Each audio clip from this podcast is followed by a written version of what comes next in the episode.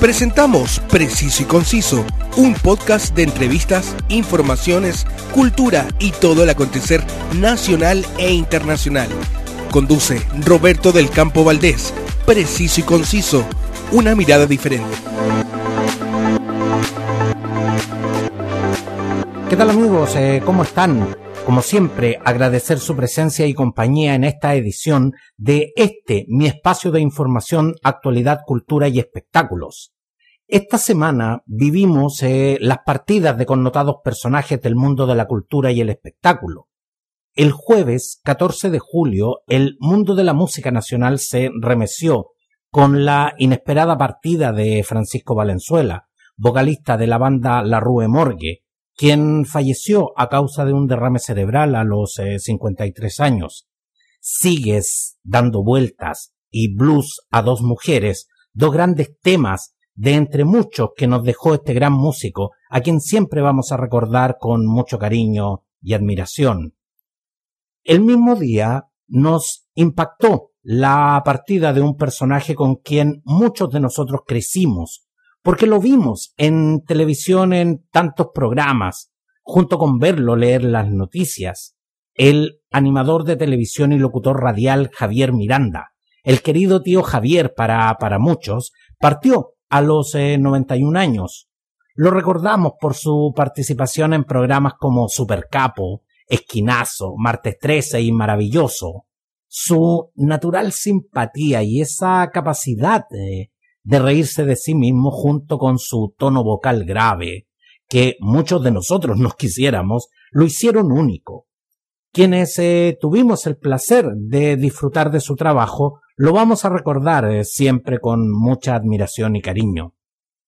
Esta semana partió también un personaje emblemático del cine chileno, creador de la Fundación Chilena de las Imágenes en Movimiento, estrecho colaborador de la Cineteca Nacional, fue miembro del director de la Fundación Centro Cultural La Moneda desde su apertura en 2006.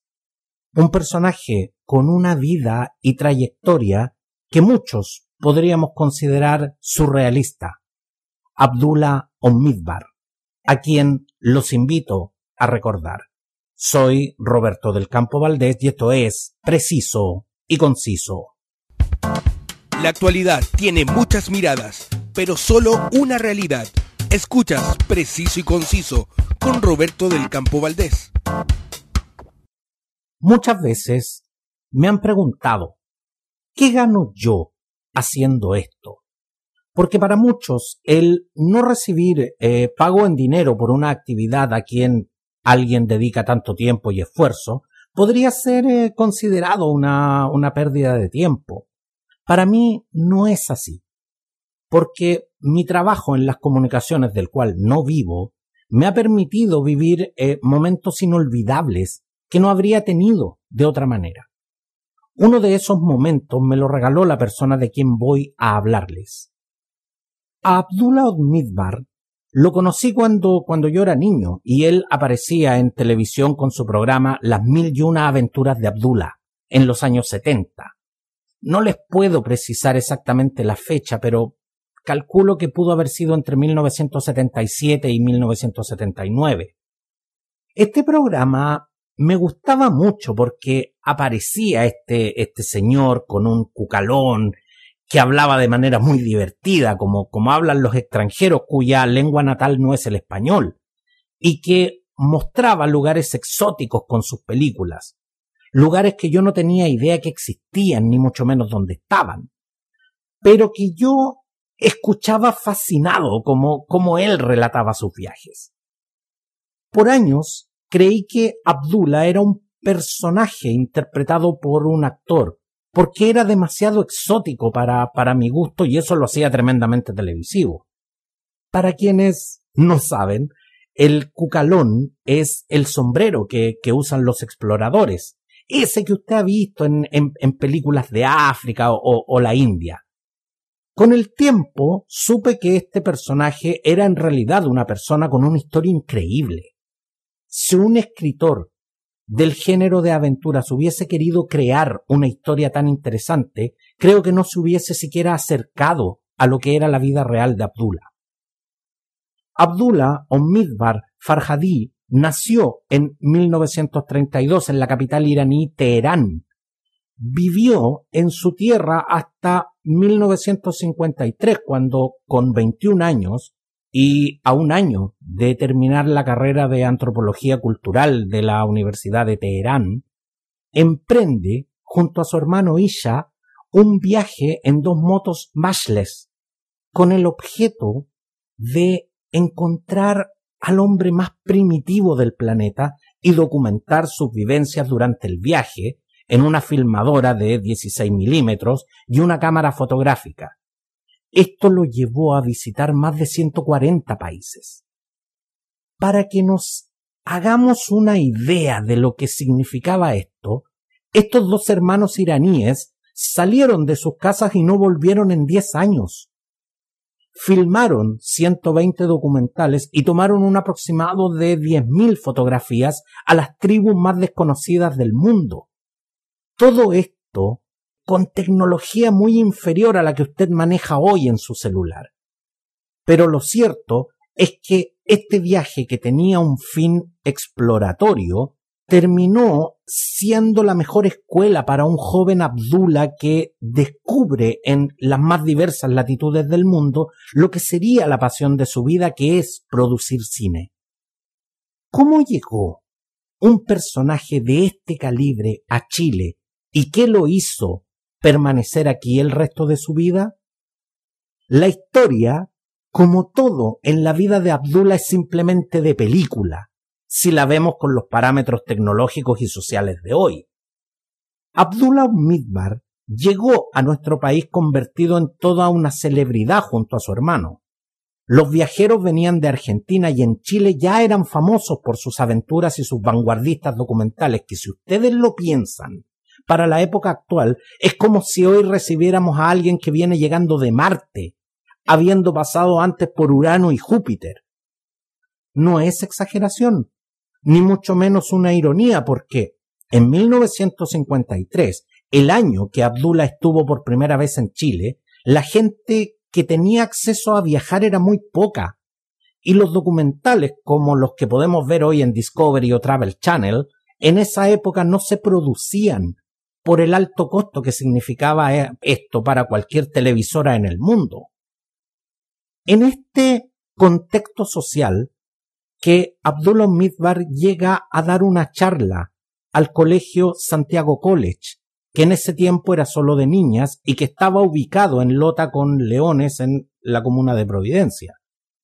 Es ahí donde conoció a Luisa Rosas Schenke, quien era alumna de último año de humanidades de cuarto medio que sería en el sistema escolar actual, con quien mantiene una relación de años por carta, debido a que Abdullah debía continuar junto a su hermano recorriendo y documentando el mundo. Imagínense con lo lento que era el correo, la paciencia y el cariño que debiesen haberse tenido eh, ambos, de verdad que eh, eh, resulta increíble. En 1963, y también por carta, el iraní le pidió matrimonio a la chilena y le proponía con esto iniciar una vida en Irán.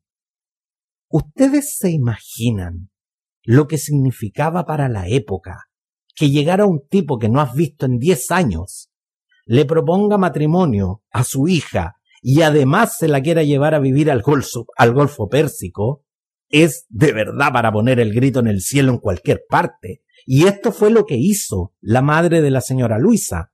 Pero Abdullah dijo, si la montaña no va a Mahoma, me voy yo a Chile.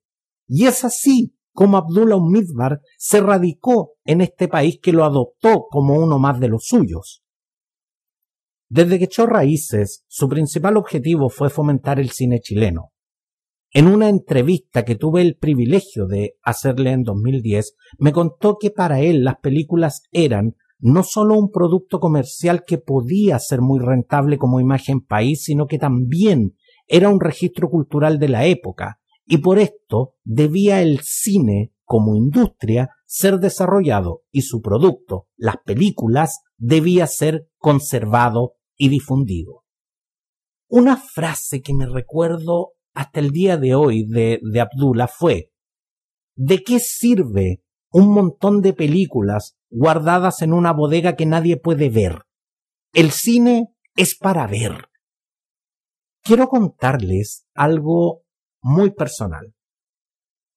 Para mí era particularmente difícil entrevistarlo porque siempre admiré mucho a Abdullah. Es difícil ser entrevistador y fans a la vez. La vida me regaló poder conocerlo en el lanzamiento de un libro donde coincidimos, él como invitado y yo en cobertura. Al poco tiempo tuve la oportunidad de entrevistarlo en las oficinas de Arauco Films, su productora de cine. Era un hombre con un aura muy especial. Era cercano, generoso, tenía ojos eh, muy verdes y una mirada muy, muy potente. Hablaba de países a los que yo creo que nunca voy a ir, con una naturalidad como quien te habla que ayer estuvo en el supermercado. Era un comunicador innato, porque sus relatos te mantenían enganchado aunque te estuviera hablando de cosas muy triviales. Tenía objetos tan exóticos como una pata de elefante disecada y muchas fotos con personajes que iban desde el actor de acción Steven Seagal hasta el Dalai Lama. Tenía un sentido del humor muy especial, que se acentuaba con su particular forma de hablar que lo hacía más gracioso todavía.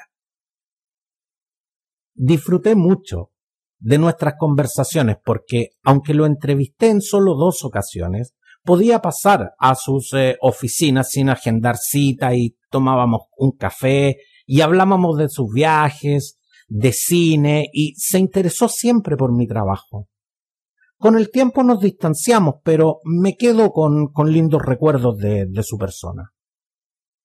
Es importante contarles que en 1980 creó la Fundación Imágenes Chilenas en Movimiento, la primera cineteca encargada de recolectar y proteger el patrimonio fílmico de Chile.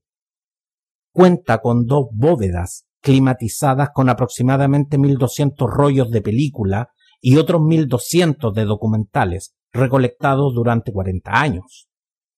¿No les parece irónico que haya tenido que llegar un iraní a valorizar y, y conservar nuestro patrimonio fílmico?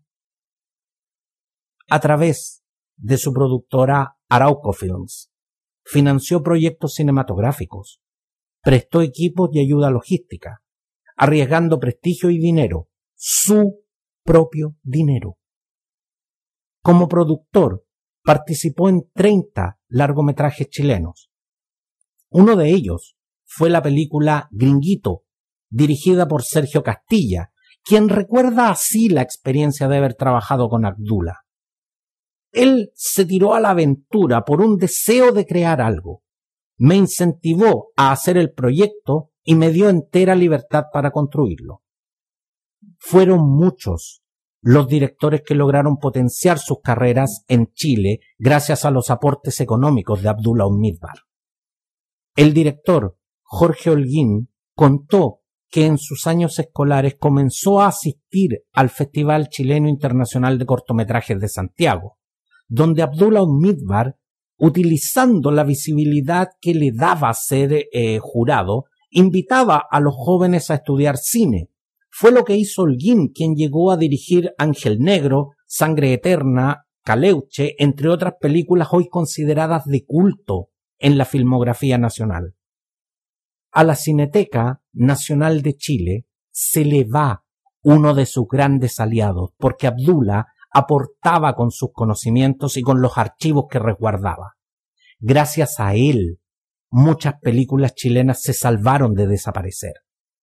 Fue parte del directorio de la Fundación Centro Cultural Palacio de la Moneda, donde digitalizó en la Cineteca Nacional toda su obra documental y archivo personal con miras a un film autobiográfico que estoy seguro sería un éxito de taquilla en los cines. Un importante acontecimiento ocurrió el jueves 11 de junio de 2009, que muchos chilenos ni siquiera imaginan que ocurrió. Pedro Chasquel, director de la Cineteca ese año, y premio Pedro Siena, junto al subdirector de ese entonces, Luis Horta, retiraron la primera partida de latas de películas desde la fundación de Abdullah Midbar hasta las dependencias del Instituto de la Comunicación e Imagen, ubicado en el campo Juan Gómez Millas, lugar donde la Cineteca había construido bóvedas especialmente acondicionadas para recibir el patrimonio fílmico de la Universidad de Chile. Entre esas latas de películas iba la copia original de El Húsar de la Muerte, sobre la que se han hecho las restauraciones posteriores y que fue declarada monumento histórico, transformándose en la única cinta chilena que ostenta dicho reconocimiento. Este hecho que les menciono es trascendental en la historia del cine chileno, porque años antes, el 11 de septiembre de 1973, las nuevas autoridades militares expulsan a todos los trabajadores del Departamento de, Cine de la Universidad de Chile y decretan el cierre del archivo. Muchas películas desaparecieron en manos de personas que se las llevaron a sus casas o las vendieron a precio de huevo. Otras fueron quemadas por los militares por considerarlas material subversivo. Lo cierto es que al retornar la democracia, este patrimonio quedó abandonado y circuló por distintos departamentos e incluso bodegas. Mucho material se deterioró al punto que hoy es irrecuperable.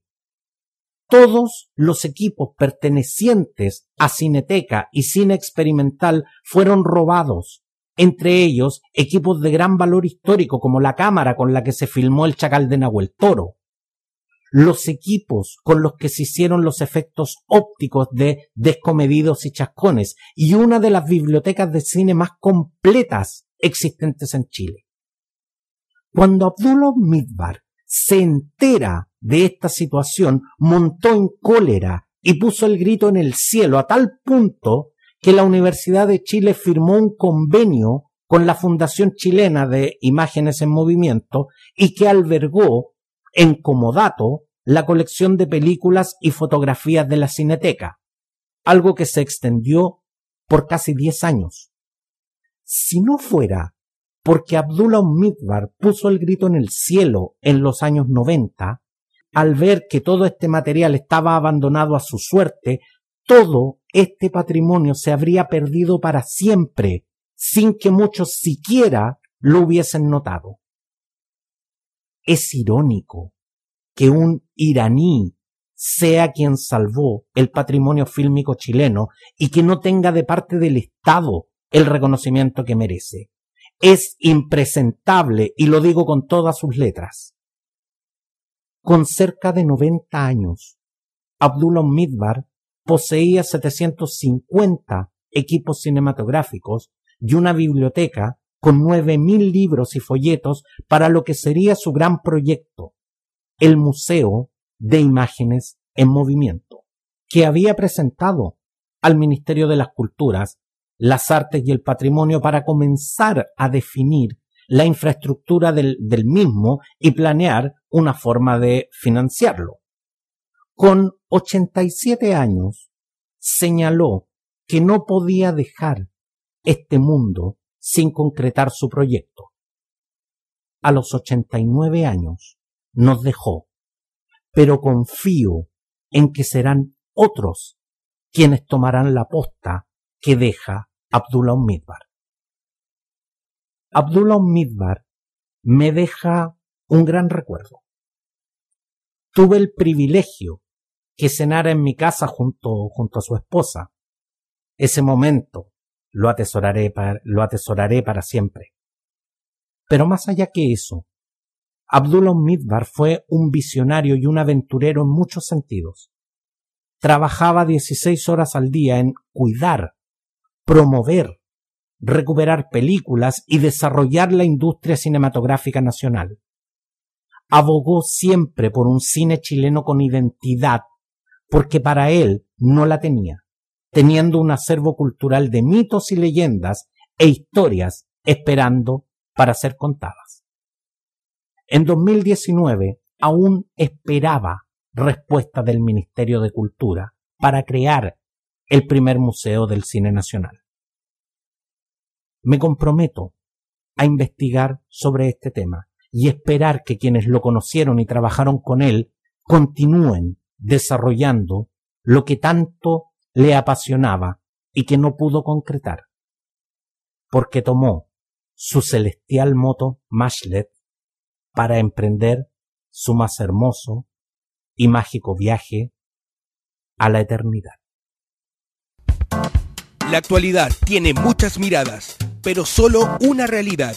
Escuchas Preciso y Conciso con Roberto del Campo Valdés. Preciso y Conciso está disponible en Spotify y las principales plataformas podcast. Escoge tu preferida y suscríbete.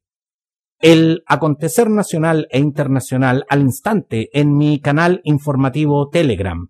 Sígueme también en mis redes sociales. Gracias y hasta la próxima. Te has informado de los temas del momento, una mirada amplia que te invita a ser parte del hoy y el mañana. Te invitamos a nuestro próximo capítulo de Preciso y Conciso con Roberto del Campo Valdés. Una mirada diferente.